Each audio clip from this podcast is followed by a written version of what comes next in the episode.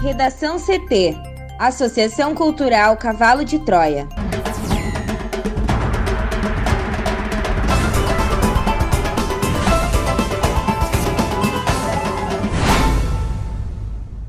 Agora, no Redação CT.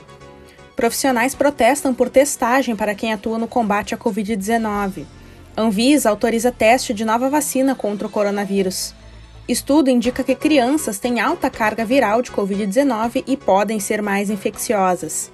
Termina hoje o prazo para inscrição na lista de espera do ProUni.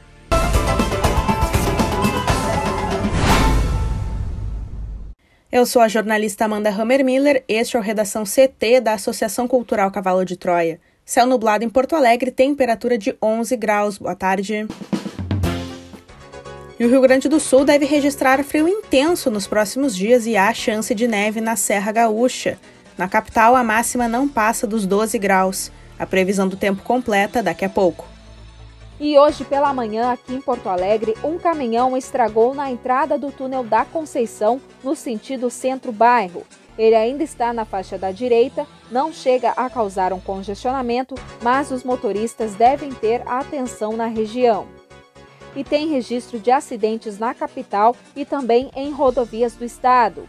Em Porto Alegre, teve uma colisão entre um carro e um furgão na Avenida Ipiranga, no sentido bairro Centro, no cruzamento com a Rua Barão do Amazonas. O veículo Clio derrubou grades e quase caiu no arroio dilúvio. O motorista teve um corte na testa e foi socorrido pela SAMU. A passageira do carro e ocupantes do furgão não se feriram. Também teve um acidente entre carro e bicicleta na rua Sarmento Leite, próximo a Urgues, e também uma colisão entre dois carros no cruzamento das ruas São Luís e Monsenhor Veras, no bairro Santana. Já na Freeway, um caminhão carregado de tomates tombou no quilômetro 17 em Santo Antônio da Patrulha, no sentido litoral capital. Não teve feridos e no quilômetro 32 da mesma rodovia, uma faixa foi interrompida no sentido litoral para a remoção de um caminhão acidentado no dia anterior. Na BR-116, em São Leopoldo, vários veículos colidiram sobre o viaduto da João Correia e tem lentidão no sentido interior capital. Na mesma via, mas no trecho de Canoas, aconteceu um engarrafamento que iniciou na chegada a Porto Alegre sobre o rio Gravataí. Um carro estragou e ficou na faixa da direita da rodovia. O congestionamento foi tanto que chegou até o centro de Canoas, no sentido interior capital. A Polícia Rodoviária Federal atendeu a ocorrência, o veículo ele já foi retirado e o trânsito está se normalizando. Mas para quem quiser, a Avenida Guilherme Shell e a BR-448 são as opções para os motoristas. Na mesma BR-116, mas na Serra Gaúcha, em Campestre da Serra, no quilômetro 90.5, o trânsito está totalmente bloqueado devido a uma queda de barreira. As equipes da PRF e do DENIT estão no local e não tem previsão de liberação.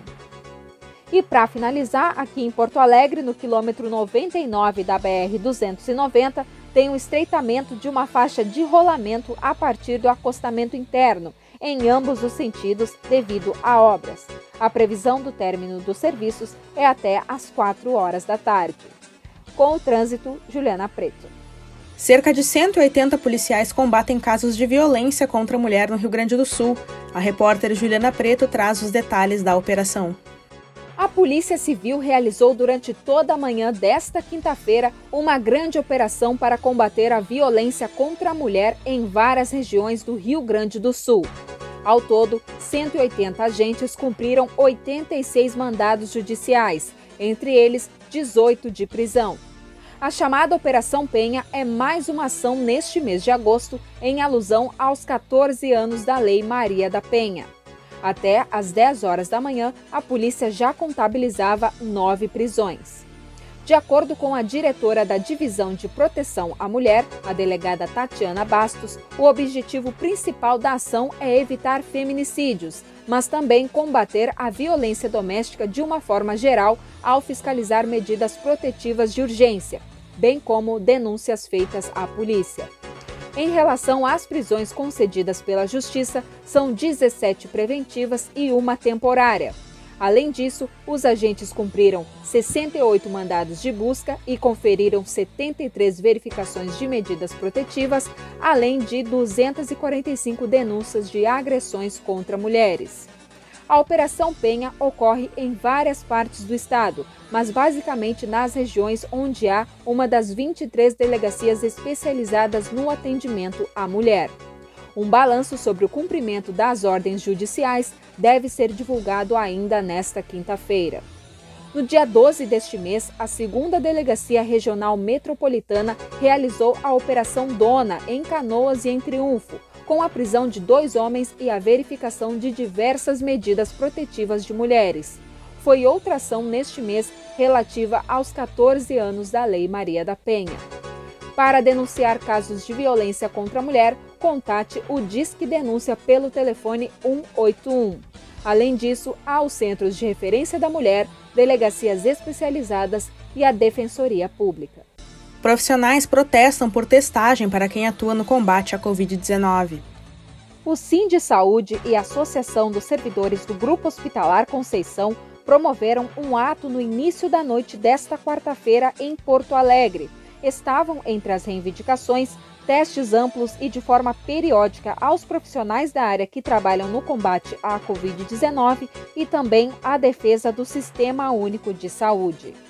No lugar de pessoas, as manifestações ocorreram por meio de projeções em três pontos estratégicos da capital. As frases foram exibidas no viaduto Obirici, no bairro Passo da Areia, na Rua dos Andradas, no centro histórico, e no Parque da Redenção, no bairro Bonfim.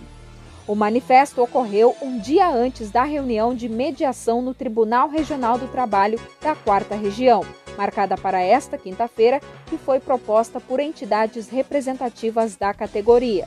O encontro é a sequência da audiência ocorrida na semana passada para tratar do tema.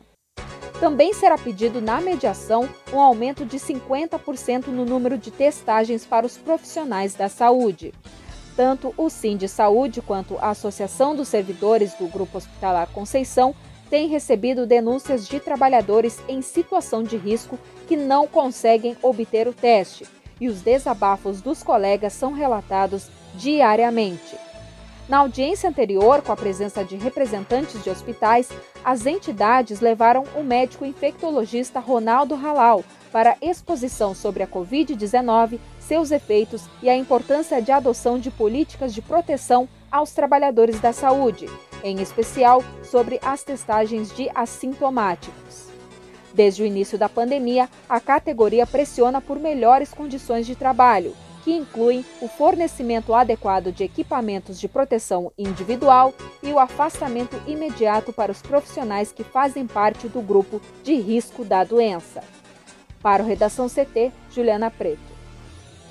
A Agência Nacional de Vigilância Sanitária autorizou o teste de mais uma vacina contra a Covid-19. O estudo prevê a participação de 60 mil voluntários, sendo 7 mil do Brasil, nos estados de São Paulo, Rio Grande do Sul, Rio de Janeiro, Paraná, Minas Gerais, Bahia e Rio Grande do Norte. A pesquisa dessa vacina começou em julho deste ano nos Estados Unidos e na Bélgica e está sendo desenvolvida pela Janssen Pharmaceuticals, do grupo Johnson Johnson. Esta é a fase 3 do estudo em que se avalia a eficácia e a segurança na prevenção da Covid-19. Atualmente, há no Brasil outras três vacinas contra o coronavírus em testes: a desenvolvida pela Universidade de Oxford, no Reino Unido, pela empresa Sinovac Research and Development, e em parceria com o Instituto Butantan, e as desenvolvidas pela BioNTech e Pfizer.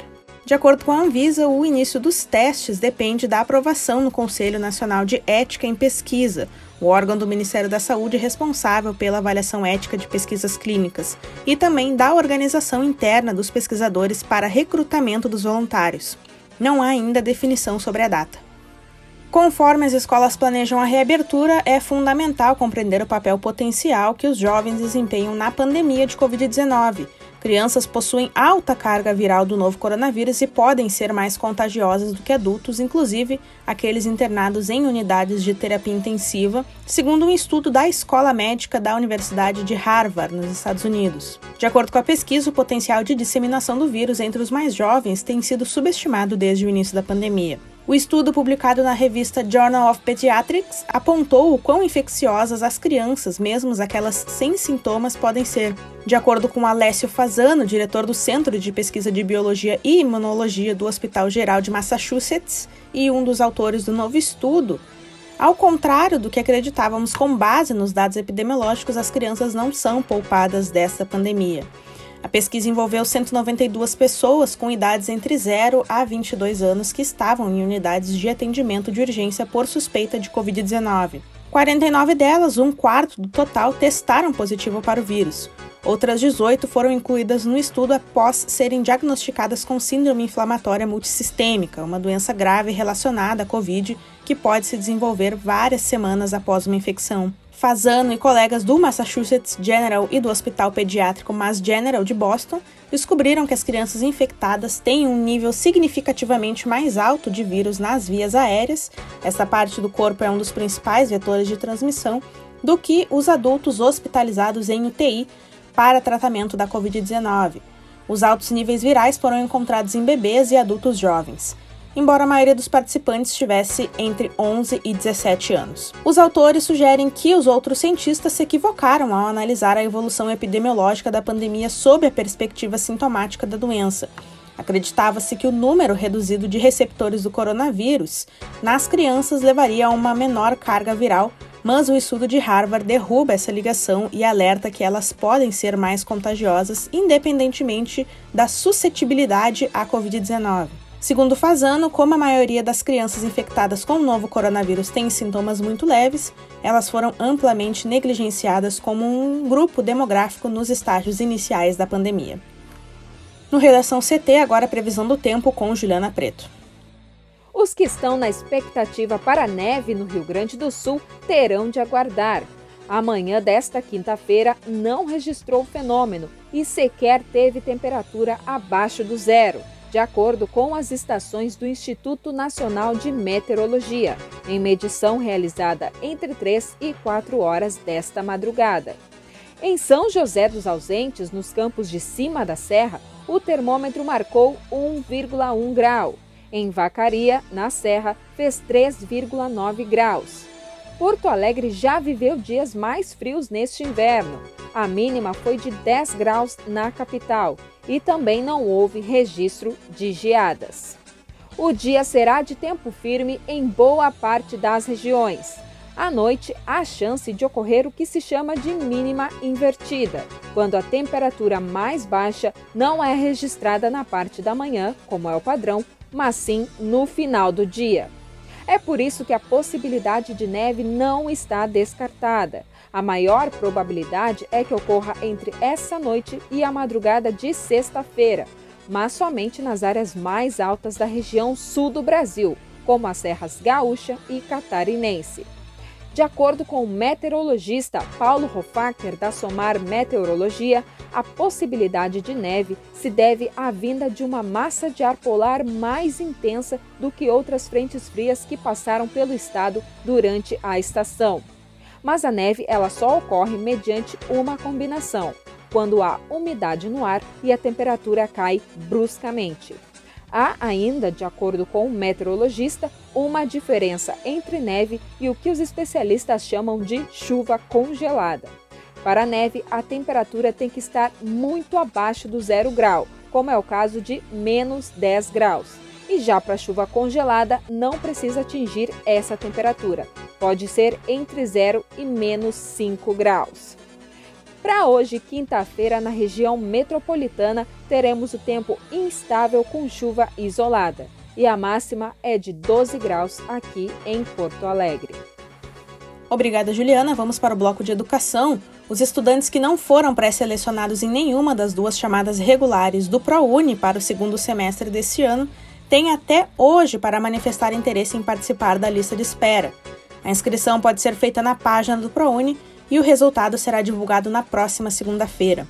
Esta é a última etapa de seleção do programa. De acordo com o Ministério da Educação, a lista de espera será única para cada curso e turno de cada local de oferta, ou seja, não haverá classificação por modalidade como por cotas, por exemplo. Pode participar da lista de espera para o curso correspondente à primeira opção na inscrição o candidato que não tenha sido pré-selecionado em nenhuma das chamadas regulares ou tenha sido pré-selecionado para a sua segunda opção de curso, mas por motivo de não formação de turma tenha sido reprovado. Para participar da lista de espera para o curso correspondente à segunda opção na inscrição, os critérios são os seguintes: que o candidato não tenha sido pré-selecionado em nenhuma das chamadas regulares, nas hipóteses de não ter ocorrido formação de turma na primeira opção de curso ou de não haver bolsas disponíveis na primeira opção de curso, e ainda na situação de ter sido pré-selecionado para a primeira opção de curso, mas que por motivo de não formação de turma tenha sido reprovado. Os estudantes da lista de espera que forem pré-selecionados para receber a bolsa devem comparecer às instituições de ensino até o dia 28 e entregar os documentos que comprovem as informações prestadas no momento da inscrição. Quem perder o prazo ou não comprovar os dados será desclassificado. Redação CT. Apresentação Amanda Hammermiller. Colaboração Juliana Preto. Uma produção da Associação Cultural Cavalo de Troia com apoio da Fundação Lauro Campos e Marielle Franco. Próxima edição amanhã, a uma hora. Boa tarde.